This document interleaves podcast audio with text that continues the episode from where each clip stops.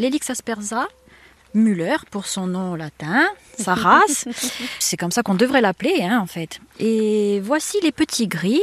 Ils sont pas tellement petits, hein Non, ils sont voilà, ils sont ni ni tout petits ni très gris gris, hein. Ils sont un peu bringés, marron et moyens. Mais c'est son nom, ça c'est son nom commun que tout le monde que tout le monde emploie. Là, vous voyez un accouplement de petits gris et on les reconnaît parce qu'ils sont en dessous leur manteau, ce qu'on appelle ça, c'est un manteau, est beige crème. Et les autres, les gros gris, il va être euh, marron foncé noir. Bon, et tout le monde bave en revanche, hein Tout le monde bave. Et de cette bave, vous n'avez jamais pensé à en faire quelque chose? Je crois qu'en cosmétique, elle est assez recherchée. Oui, ça c'est toujours en cours de perfection. Euh, J'ai déjà fait des extraits de bave.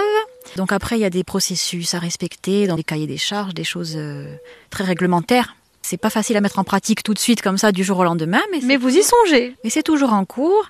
Avec euh, surtout, je pense pour commencer, euh, des, des petits savons au mucus d'escargot. Peut-être à la rentrée, on va voir. Comment ça vous est venu cette idée? Je crois que vous êtes les seuls en Corse, Jérémy, à, à avoir lancé cette production d'escargots. Ça part de quoi? D'un changement de vie, d'une reconversion, moi et, et ma femme, Euh, une envie de changer complètement de vie et surtout de faire ce, qu'on, ce qui nous plaît. quoi. Je peux vous demander ce que vous faisiez avant, tous les deux? Alors moi j'étais euh, secrétaire administrative avec euh, aide comptable chez des petits artisans. Donc ça, vous avez gardé peut-être votre casquette pour vous. Voilà. Vous imaginez bien qu'il y a toujours la partie administrative à, à gérer. Donc, euh, donc euh, voilà, je m'en charge. Et vous, Jérémy?